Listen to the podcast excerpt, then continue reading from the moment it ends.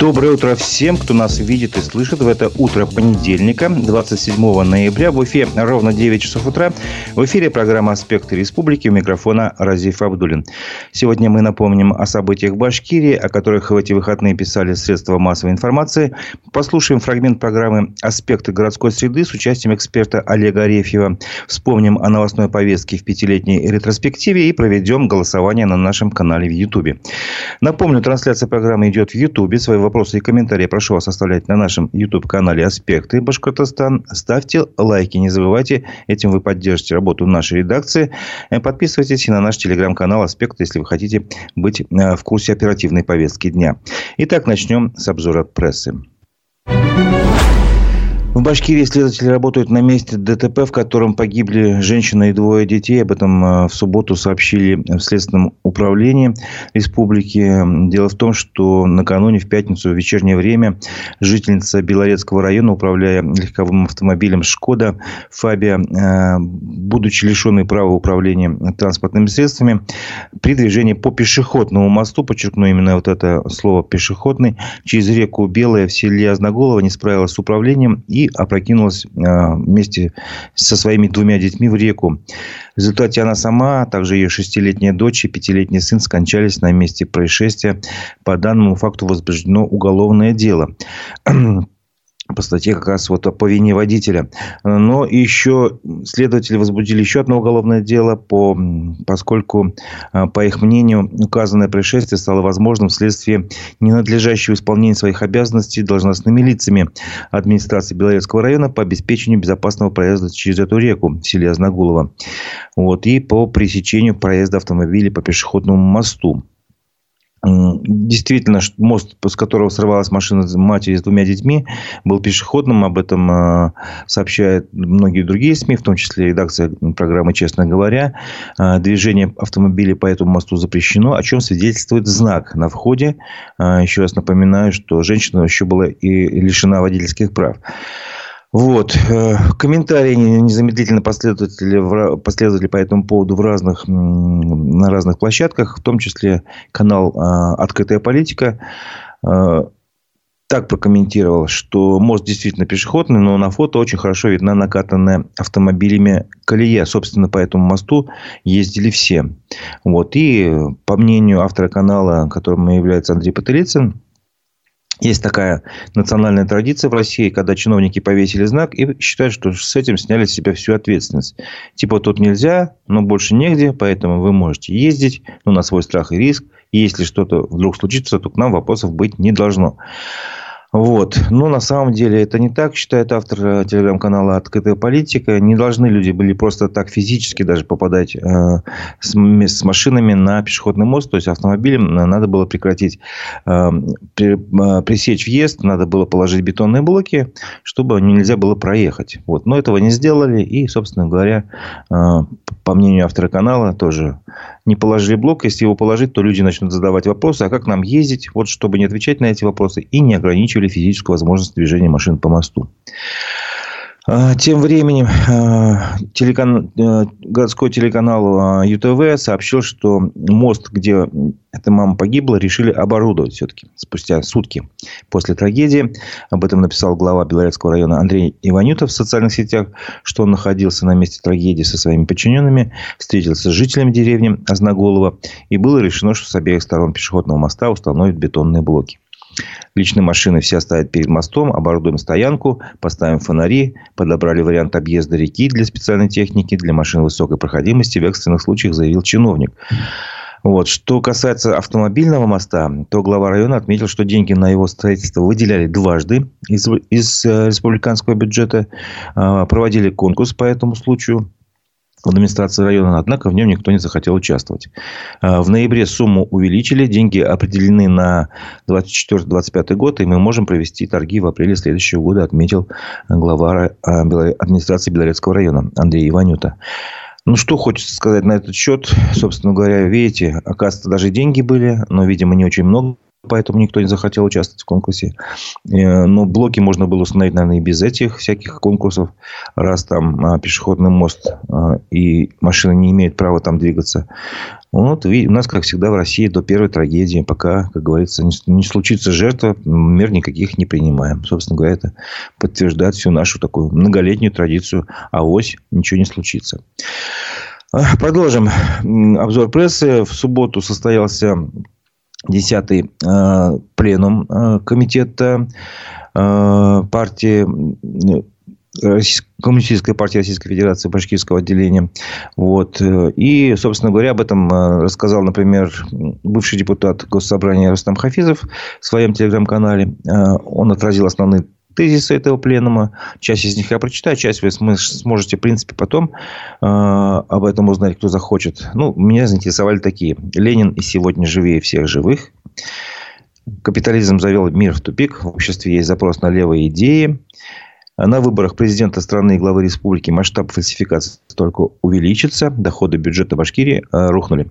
Вот. Э, более подробно эти все тезисы можно э, прочитать на страничке, официальной страничке Республиканского отделения КПРФ Башкирского. Там тоже была опубликована статья вчера буквально. А, именно там было опубликовано выступление первого секретаря Рискома КПРФ Юнира Кутлугужина. Вот. Соб, кроме вот этих тезисов, он рассказал о положении дел в самой партии внутри, э, поскольку это опубликовано, это явно уже не секрет. Численность э, республиканской организации КПРФ застыла на уровне 4000 с небольшим, 4400 человек с небольшим членов партии. Сказал он, что за год э, на 1 октября, по данным, было принято в КПРФ в ряды коммунистов 287 человек. 287 – это немножко больше, чем в прошлом году. Тогда было 248. Но в целом положение с приемом не может не тревожить. Такой ситуации у нас давно не было, сказал Кутлугужин. А, что еще интересно, а, если говорить о, о реальном положении дел в КПРФ, а, традиционно коммунисты выставляют своих кандидатов на выборы в сельсоветы, на выборы депутатов сельских советов, поскольку это, э, ну, как сказать, там живет до 40% э, населения Башкирии, то есть это очень важная э, часть политической деятельности КПРФ. Так вот, об итогах этой деятельности в этом году рассказал Юнир Котлугужин. Всего избрали 236 депутатов сельсоветов. Вот, в итоге уступили второе место «Справедливой России». Ну, на первом месте, месте по числу депутатов сельских советов, естественно, «Единая Россия».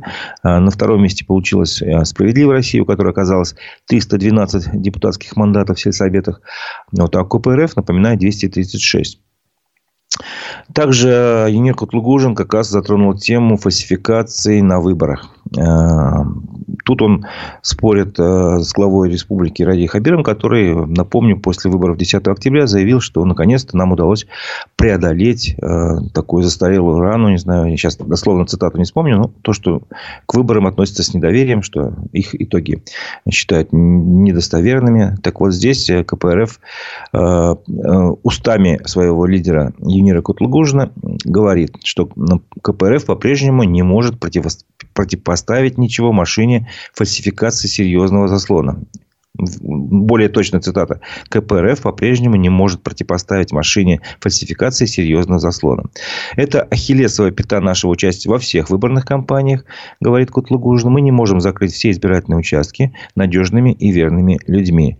Да и власти делают все, чтобы затруднить контроль. Убрали членов комиссии с совещательным голосом, ограничили в действиях наблюдателей, поняли, что электронные комплексы э, и видеокамеры их разоблачают и стали от них отказываться. И все чаще вместо вброса бюллетеней стали использовать просто переписывание итоговых протоколов под нужный результат. Ну, вот такая констатация фактов.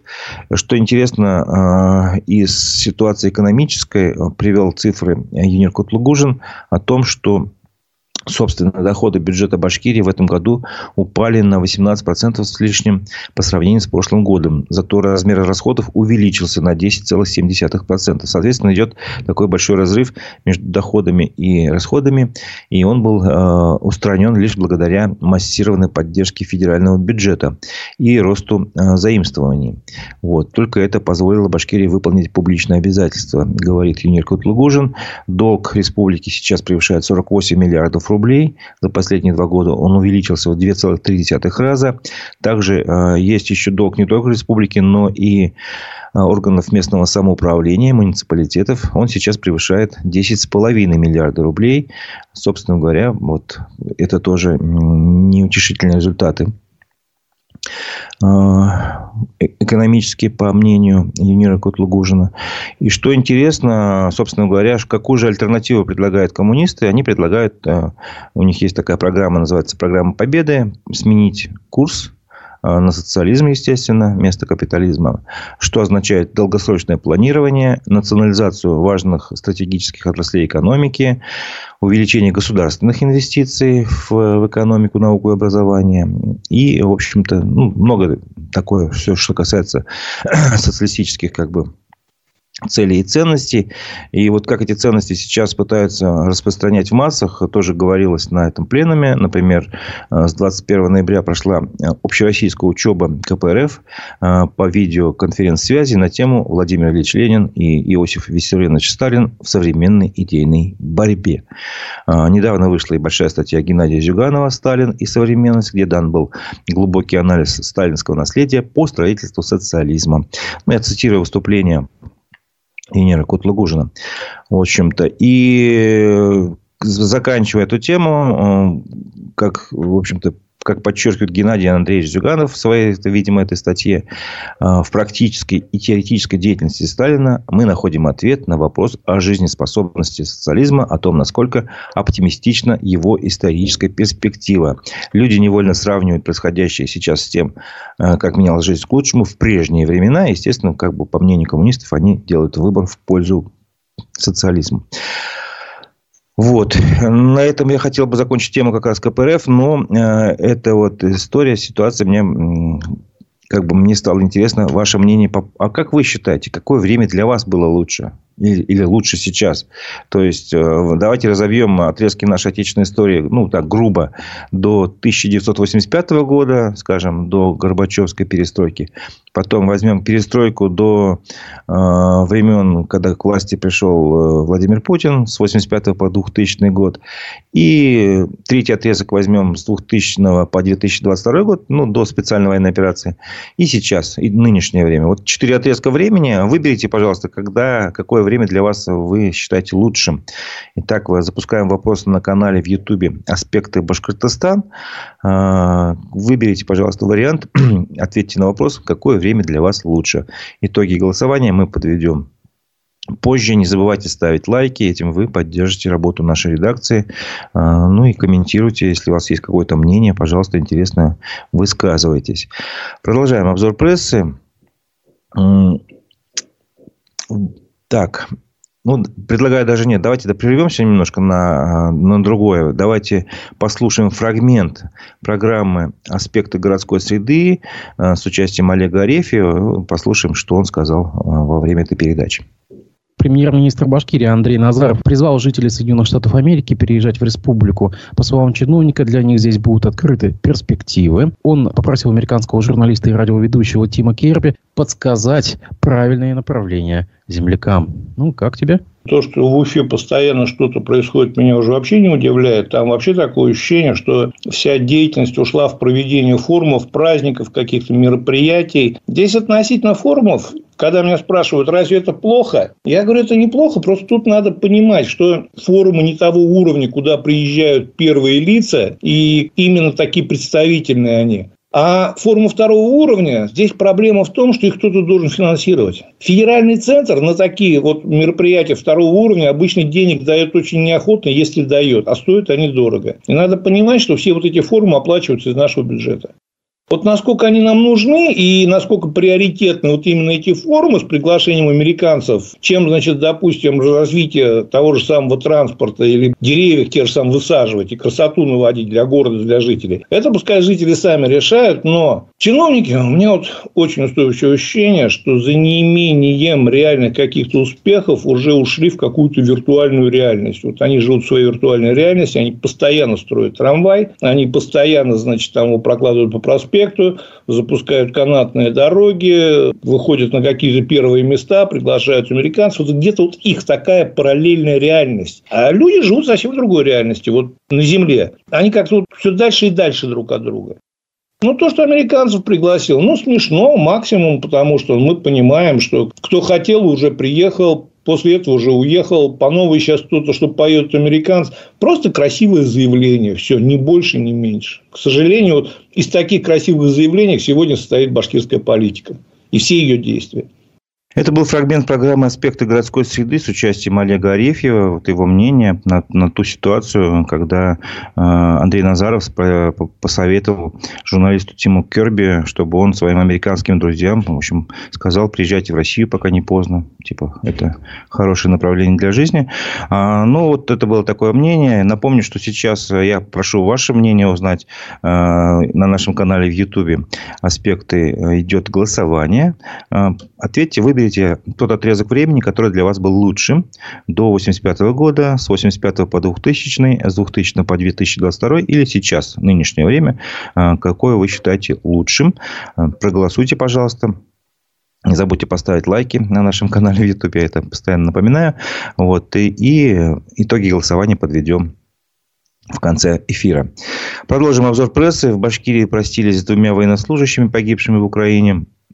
Об этом сообщила наша редакция. Собственно говоря, в воскресенье проводили в Чешминском районе рядового Валерия Тарзимина, а в Стельтамаке тоже в воскресенье простились с Эльнаром Бикмурзиным. А, на сегодня на 12 часов намечено прощание с Дмитрием Баландиным а, в аллее героев Белорецка. Об этом сообщила администрация Белорецкого района. В 12 часов митинг а, планируется. Собственно говоря, если говорить о общем числе погибших в ходе специальной военной операции наших военнослужащих из Башкирии, Башкирии, то это уже 1180 почти без одного человека по нашим, по данным из открытых источников. Мы ведем подсчет.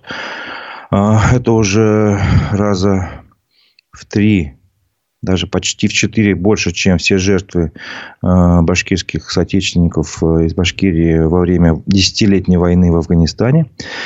Вот, для сравнения. Продолжим Обзор прессы тоже касается специальной военной операции. Тема «Украинский суд заочно приговорил депутата Государственной Думы от Башкирии к 15 годам лишения свободы». Речь идет о представителе гражданской платформы Рифате Шейхуддинове. Э, аналогичное решение принято в отношении еще 51 российского парламентария. Об этом сообщила РБК УФА.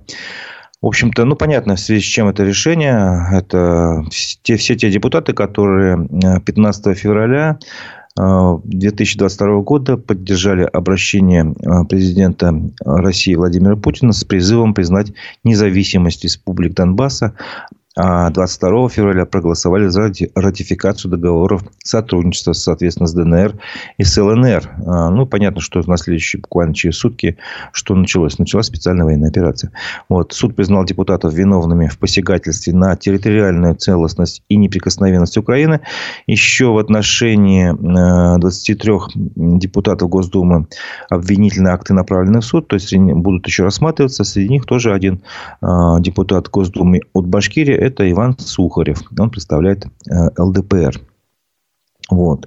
А, ну, можно напомнить, что в марте на Украине также приговорили к 15 годам лишения свободы по таким же основаниям еще 20 депутатов Госдумы, включая представителя Башкирии Зарифа Байгускарова. К другим новостям. Лилия Чаныш находится на пути в СИЗО в Перском крае. А, об этом сообщил ее муж Алмаз Гатин. Напомню, что Лилия Чанышева внесена в список экстремистов и террористов.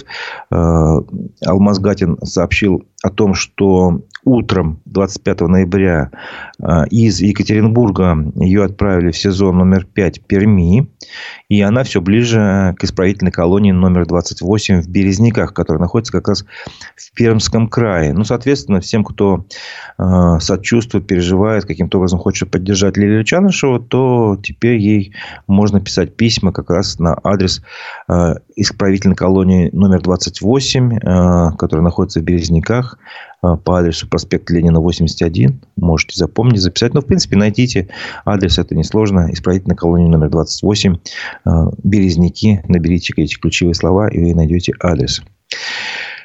К другим новостям. В администрации главы Башкирии сход граждан в Подольске назвали мероприятием, которое не является сходом граждан. Об этом сообщил э, телеграм-канал «Мой Башкортостан». Опубликовали, собственно говоря, ответ из администрации главы Башкирии, где один из чиновников сообщил, что согласно статье 25.1 Федерального закона об общих принципах организации местного самоуправления в Российской Федерации, мероприятие 30 сентября 2023 года в Подольске не является сходом граждан. И, собственно говоря, э, граждане хотели получить ответ на то, что они вот какие-то решения там приняли на этом своем собрании, сходе граждан.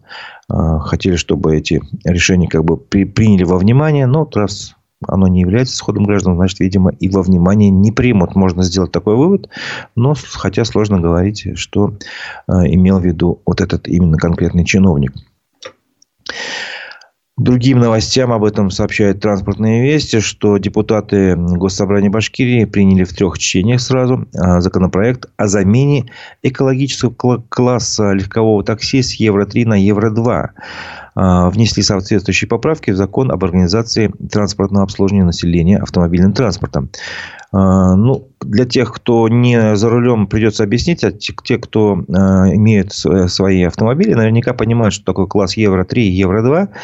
Вот. Это такое снижение качества. Э, приходится понизить класс автомобилей из-за санкционных ограничений, отметили э, в пояснительной записке к закону авторы э, поправок. Автопроизводители вынуждены временно перейти на производство автомобилей, соответствующих экологическому стандарту Евро-2. Вот. Евро-3, соответственно, стандарт повыше, то есть качество автомобиля будет похуже. Ну и комментарий э, того, кто э, разместил об этом новость э, в, канале «Транспортные вести». Такой интересный достаточно, конечно, он может грубовато звучит, но тем не менее. Я его зачитаю. Забубенить на ВДНХ космический корабль, на транспортные недели рассказывать китайцам о наших успехах, на неделе бизнеса похохатывая, предлагать американцам торопиться в Россию, а потом взять и понизить требования к такси с Евро-3 на Евро-2. Потому полная, ну, дальше не буду говорить слово, оно, конечно, литературное, но тем не менее, полная попа, можно так сказать. Вот. А, следующая статья, к сожалению, не будет вызывать у вас ни, ни, ни усмешек, ни иронии, потому что речь достаточно о серьезном случае в одной из башкирских школ. А, статья называется «Никто вас не избивает до смерти», кавычки. 57-летнего учителя башкирской школы наказали за подзатыльники детям. Вот. Э, о чем речь? В одной из туймазинских школ э, мама ребенка получила, значит, сообщение из чата с родителями ее сына. Вот. И сообщение заставило ее, конечно, очень, так сказать, ну, если не удивиться, то, ну, в общем, сильно удивиться. Прочитаю. Только что узнала, что Фанил Фанавиевич э, Исаев, такой учитель, ввел практику. Спрашивает ребенка. Он не может ответить на вопрос. Спрашивает следующего. Если следующий отвечает, то предыдущего ученика, этот следующий, он бьет по голове. Девочек не бьют, но заставляют бить не ответившего. Делится одна из матерей. Если бьет слабо, заставляет ударить в полную силу. Вот такая какая-то интересная, в кавычках, странная практика. Значит, усвоение знаний э, решил применить, ну, по словам родителей, э, Фанил Исаев, учитель математики в Туймазинской школе. Он по совместительству, оказывается, еще и классный руководитель вот этого класса, где э, у женщины учился ребенок. Вот, когда мама спросила у сына, так оно на самом деле нет, тот подтвердил. А, некоторые родители просто сказали, что, например, дети не хотят идти в школу. А, если что-нибудь спросишь про школу, начинают орать. А, просят перевести в другой класс. Вот. Естественно, женщина обратилась в правоохранительные органы, чтобы провели проверку в школе. И пожаловалась в управление образованием Туймазинского района. Вот сам учитель в переписке с родителями заявляет, что их пальцем не трогал детей. У нас в классе такая игра. Это была неудачная шутка. Ну, это такое объяснение. А, можно ли верить... Кому лучше верить? Детям, родителям или учителю, который все это затеял? Ну, мне сложно сказать. Лично я больше верю тем, кто а, об этом сообщает. Потому что сейчас много такого происходит, что в голове не укладывается. Ну, вот это вполне укладывается в голове, что учитель может себе позволить такую практику. Э, такого, знаете, небольшого насилия, скажем так. Потому что сейчас насилие вообще в норме у нас в стране, в государстве. Поэтому почему бы нет? Вот. Э, когда женщина обратилась в полицию, звонила, вернее, ей перезвонили, сказали, вашего же ребенка не бьют, все нормально. И, собственно говоря, прошло потом родительское собрание. Э, выяснилось, что учителя этого отстранили от классного руководства и уроков по математике, э, где учится ее ребенок. Вроде как бы на время ситуацию разрешили, но в школе работать он остался. Вот такая тема. Лично меня она затрагивает, потому что я как бы слежу за тем, что происходит в образовании, и вижу, что мы скатываемся все все ниже, ниже, ниже и ниже. Не знаю, вы можете э, со мной не согласиться, но тем не менее это мое мнение. А, другая школьная тема тоже была во время выходных отражена. МКСЭД сообщил, что а, Роспотребнадзор Башкирии поддержал ограничения на использование смартфонов в школах. На уроках необходимо учиться, а вот перемены использовать для отдыха и разгрузки. И лучше это делать с помощью активного отдыха и двигательной активности, отметили в Роспотребнадзоре Республики. А, собственно говоря, почему речь зашла об, этом, об этой идее, что нельзя использовать телефоны в школах. А, дело в том, что в Госдуме в первом чтении уже приняли законопроект, запрещающий использование смартфонов во время уроков. Поэтому один из тех, кто внес такой законопроект, как раз сенатор еще из Башкирии, Лилия Гумерова. Согласно законопроекту, использовать смартфоны можно будет только в экстренных случаях и если использование средств связи предусмотрено образовательной программой. Ну, вот здесь, если мы вспомним случай с, э, с той школы, где преподаватель э, применяет такую странную практику ударов за неправильные ответы, э, я думаю, тут как раз смартфоны пригодились бы. Просто потому, чтобы э, кто-то мог бы снять все это и доказать, что это все происходит. И тогда бы было бы неповадно больше никому так делать. Вот. А когда телефонов нет, снимать не на что, конечно, давайте закроем школу от всех от родителей. Э, говорить еще о том, что школа закрывается от родителей, можно еще на том основании, что сейчас э, аргументируя требования безопасности, родителям фактически запретили доступ на территорию школы. Завели вот эти все электронные пропуска, и то, что происходит внутри школы, родители не видят. Там может быть грязь, антисанитария, все что угодно происходить может быть. Но родители этого не заметят, потому что им пройти туда внутрь нельзя. Вот. Ну, все, так сказать, благими намерениями, безопасностью объясняется. Ну, извините за такое эмоциональное отступление. Напомню, что на нашем канале в Ютубе «Аспекты Башкортостана» идет голосование. Я прошу вас ответить на вопрос – Какое время, какое время для вас лучше? Четыре варианта ответов до 85 года, с 85 по 2000, с 2000 по 2022 и нынешнее время. Выбирайте, пожалуйста.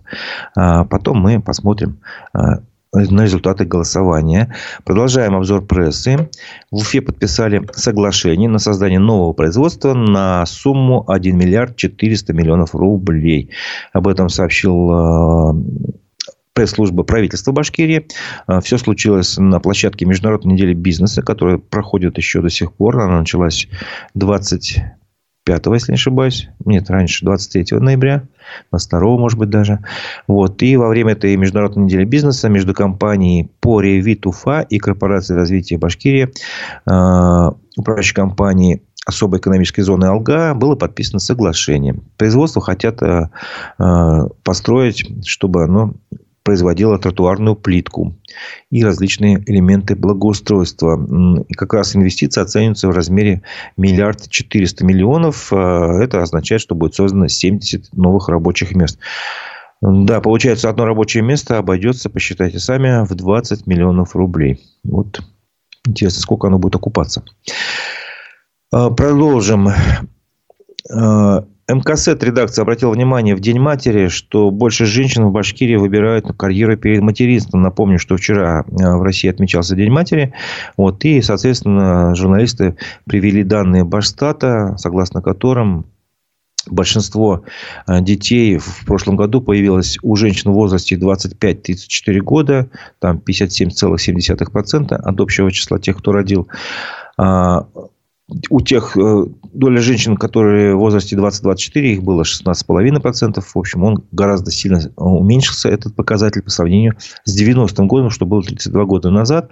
И объясняется все это тем, что э, женщины э, хотят сначала достичь успеха в карьере и профессиональной сфере, особенно при высоком уровне образования. Например, более 51% детей, родившихся в Башкирии в прошлом году, появились у матерей, уже имеющих высшее образование. Ну, то есть, это говорит о тенденции, о тех тех трендах, о том мировоззрении, поведении женщин, которые хотят все-таки состояться, а потом уже родить ребенка. Они, наоборот, как сейчас, постоянно муссируют и пытаются это все сделать, пропагандируют официальные власти.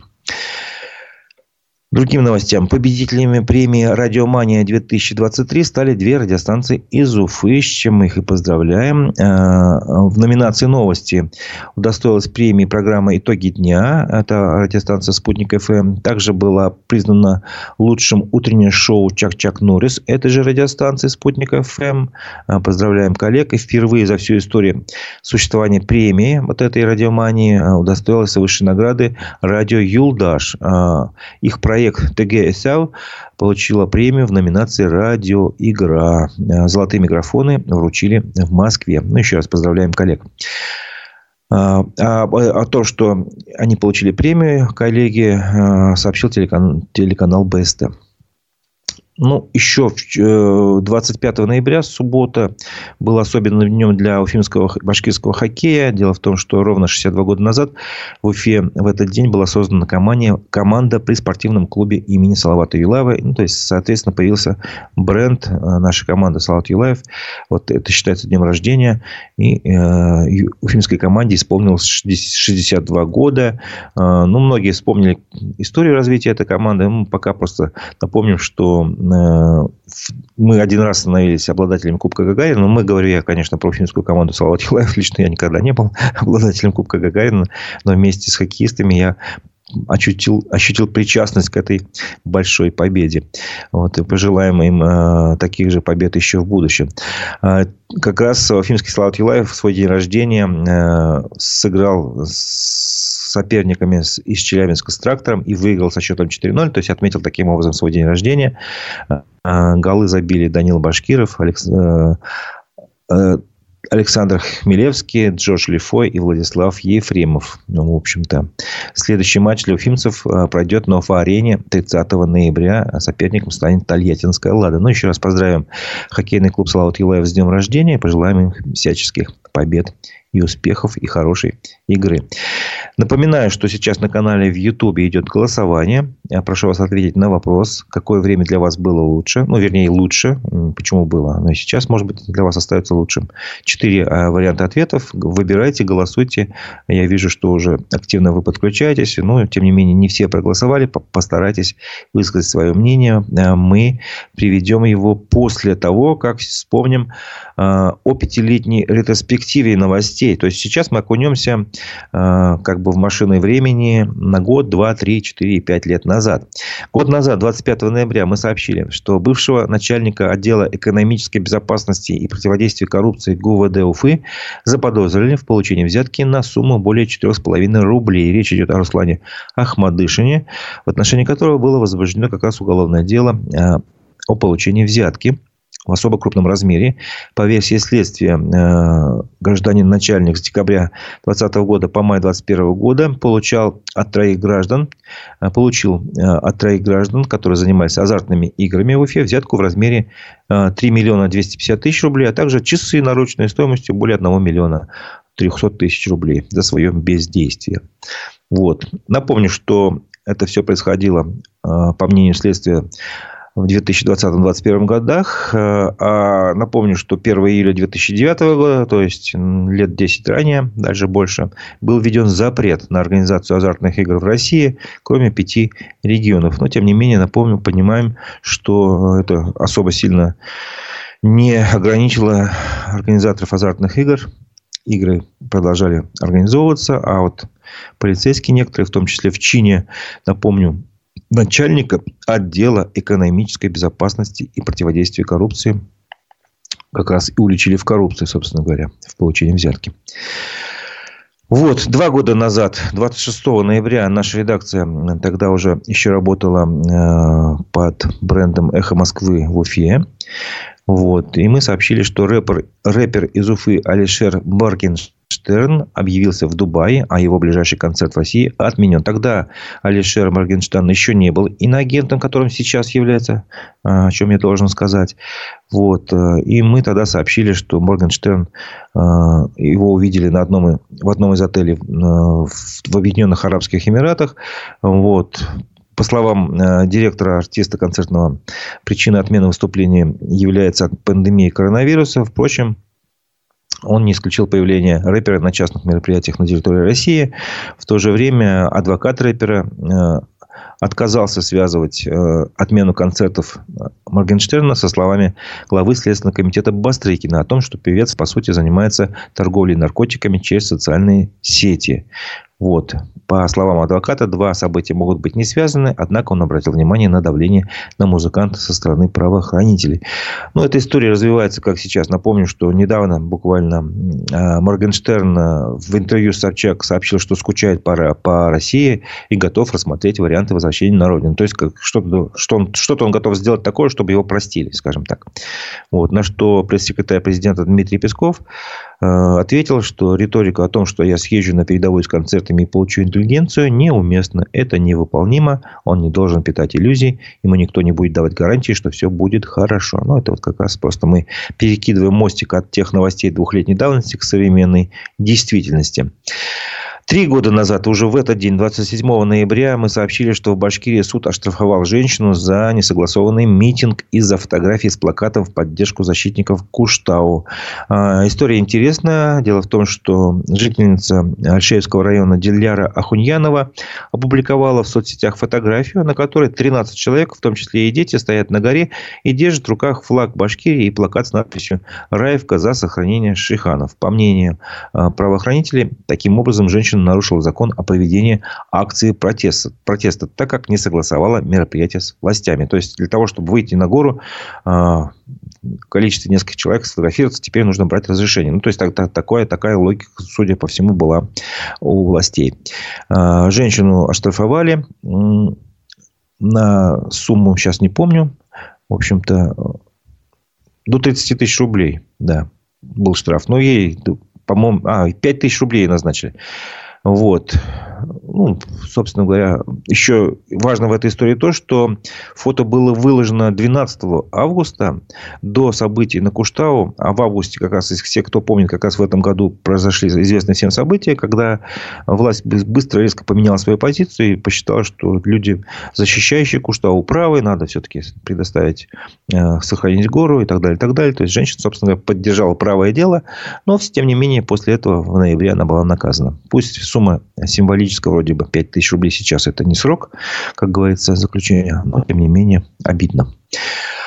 Четыре года назад, в этот же день, 27 ноября, была новость о том, что движение «Башкорт» созывает собрание по проблеме разработки Куштау. Напоминаю, что «Башкорт» признана экстремистской организацией, запрещено ликвидировано в России, но тогда она была а, официальной, а, обычной ну, необычной, конечно, ну, такой общественной организации. И вот оно э, планировало собрать э, собрание 1 декабря в помещении спортивного оздоровительного комплекса «Юность» в Уфе. В общем-то, ну, собственно говоря, это там собрание вроде бы состоялось, если я помню. А, напомню, что глава региона Башкирии Ради Хабиров тогда заявил, что не будет менять свое решение по передаче Куштау под промышленную разработку и подчеркнул, что, по его мнению, акции протеста проплачены конкурентами БСК. Ну, это просто я напоминаю э, канву тех событий, чтобы все понимали, что все в жизни меняется. Ради Хабиров потом поменял свое решение. Под, после того, как Владимир Путин сказал, что нужно БСК э, экспроприировать обратно в пользу государства. Вот. И все, в общем-то говоря, изменилось. Интересная новость того же дня, а, не могу мимо нее пройти. В Архангельском районе Башкирии украли мост через реку, потому что у нас в этих новостях а, сегодняшнего дня была речь про мост. А тут, оказывается, назад, 4 года назад, украли мост через реку в Архангельском районе. 16 метров длина моста была. Ночью его вывезли. Об этом сообщил местный предприниматель Вадим Зайцев, который сам построил этот мост в течение трех лет и потратил около 100 тысяч на это. В общем, мост разделили на две части, на берегу разобрали на секции. И даже увезли вагончик охранника, который был в это время рядом, но посчитал, что указание провести эти работы дал сам предприниматель, и поэтому не сообщил о происходящем. Вот и такая интересная была новость 4 года назад. А, пять лет назад, 27 ноября, была такая новость. А, в Уфе продолжает стабилизироваться ситуация в сфере пассажирских перевозок. Такое заявление на оперативном совещании в мэрии Уфы сделал замглавы администрации Уфы, начальник городского управления транспорта и связи Андрей Федосов. Тогда он возглавлял именно он это управление. И, собственно говоря, он рассказал, что ситуация в сфере пассажирских перевозок стабилизируется. А, обсуждается новая маршрутная сеть города на 2019-2023 годы. Вне этом обсуждения этой сети могут принять участие все желающие. Должен пройти конкурс городской на осуществление перевозок. Э, должно подключиться, э, произойти подключение всех маршрутных э, маршруток к системе ГЛОНАСС, что позволит отслеживать количество маршруток на улицах, их местоположение и другие показатели, что улучшит ситуацию с общественным транспортом в Уфе. Ну, вот этой новости 5 лет о том, что в Уфе продолжает стабилизироваться ситуация, до сих пор она все еще продолжает стабилизироваться, ну, так сказать, если говорить чиновничьим языком. Потому что люди, которые выезжают из разных районов, тем более отдаленных вечером, а, по-прежнему не могут добраться до них после 10 вечера, по крайней мере. Вот. Ну и другие сложности в этом есть. В общественном транспорте об этом вы можете э, слушать и узнать в нашей программе «Аспекты городской среды», которая обычно проходит по пятницам. Ну вот это был весь обзор новостей, так скажем, прошлых лет. На этом я хочу подвести итоги голосования. Вот, давайте посмотрим. Значит, на нашем канале в Ютубе я спрашивал у вас, какое время для вас лучше. Четыре варианта ответов разное время. Посмотрим, что же вы считаете. Так, итоги голосования на нашем канале Ютубе. Итак, большинство людей, 38% выбрали время с 85 по 2000 год. Если честно, именно мой вариант ответа я тоже такой же выбрал. До 85 года было лучшее время, то есть, ну, в СССР, получается, у трети нашей аудитории 33% так считают. Сейчас, нынешнее время считают лучшим 16%. Э, ну, понятно, что то время, когда мы живем здесь и сейчас, тоже можно признать хорошим, но тем не менее это ваше мнение. И э, меньшинство посчитали лучшим время с 2000 по 2022 год 11%. Ну, те самые тучные, нулевые, стабильные, казалось бы, годы. Но вот чем-то они не нравятся нашей аудитории. Спасибо большое за голосование, за активное. Э, мы продолжим нашу программу обзором новостей, вечернего выпуска новостей, э, событий, которые произошли в России и в мире. Об этом рассказывает телеграм-канал «Эхо новости». Итак, давайте приступим. Израиль готовится принять третью группу заложников, захваченных Хамас. Согласно сообщениям СМИ со ссылкой на посредников в Катаре, этим вечером, ну то есть вчера вечером, планируется освободить еще 13 израильских женщин и детей, а также 7 иностранцев. Израиль в ответ передает 39 палестинских заключенных. ТАСС сообщает, что один из заложников с российским гражданством уже освобожден. У побережья Йемена захвачено еще одно судно, связанное с Израилем, передает Associated Press. Агентство отмечает, что до сих пор не ясно, кто стоит за атакой атакой. Танкер проходил в водах, контролируемых правительственными войсками, а не повстанцами-хуситами, которые раньше угрожали захватывать все суда, как-либо связанные с Израилем. В Лондоне увидели признаки переброски российских систем ПВО э, С-400 из Калининграда в Украину. В сводке британской разведки говорится, что таким образом Москва стремится восполнить потери на фронте. В течение осени средства массовой информации сообщали о как минимум двух уничтоженных зенитно-ракетных комплексах «Триумф». Китайское судно, подозреваемое в повреждении газопровода Балтик Коннектор, тащило якорь по морскому дну на протяжении 185 километров. Об этом сообщает шведская СВТ со ссылкой на министра обороны Эстонии. По словам Ханно Певкура, расследование также выявило связь контейнеровоза New New Polar Beer с повреждениями финских и шведских кабелей э, в Балтийском море. Утечка на газопроводе произошла в начале октября. Больше пяти тысяч человек подписали петицию в поддержку уволенного основателя Воронежского камерного театра Михаила Бычкова. Авторы обращения указывают, что региональное министерство культуры приняло решение без учета интересов зрителей. Как сообщали «Вести Воронеж», режиссер был отправлен в отставку из антивоенной позиции. Вслед за ним из театра ушли три актрисы. МВД объявила в розыск пресс-секретаря компании «Мета» Энди Стоуна. «Мета» – это организация э, признана экстремистской в России, запрещена она. Соответствующая карточка появилась в базе ведомства еще в феврале 2023 года, пишет Медиазона. Медиазона признана СМИ иноагентом. Ранее суд заочно арестовал по обвинению э, как раз Энди Стоуна в содействии терроризму. Именно по этой статье э, Следственный комитет возбуждал дело из-за решения Мета корпорации не блокировать пользователей Facebook и Instagram, призывающих к смерти российских захватчиков. Напомню еще раз, что Facebook и Instagram входят в корпорацию Мета, которая как раз признана экстремистской э, и на территории России запрещена. А, власти Сьерра-Леоне ввели комендантский час после попытки неустановленных лиц проникнуть на склад с оружием в пригороде Фритауна, столице республики. Все авиакомпании призвали отложить вылеты. А, в экономическом сообществе стран Западной Африки а, происходящее называют заговором с целью нарушения конституционного порядка. Это был выпуск новостей телеграм-канала «Эхо новости». На этом я с вами прощаюсь. Но наша работа не завершается. Мы планируем в 11 часов снова провести эфир. Какой именно, следите за нашими новостями, следите за эфиром, подключайтесь на нашу площадку в Ютубе.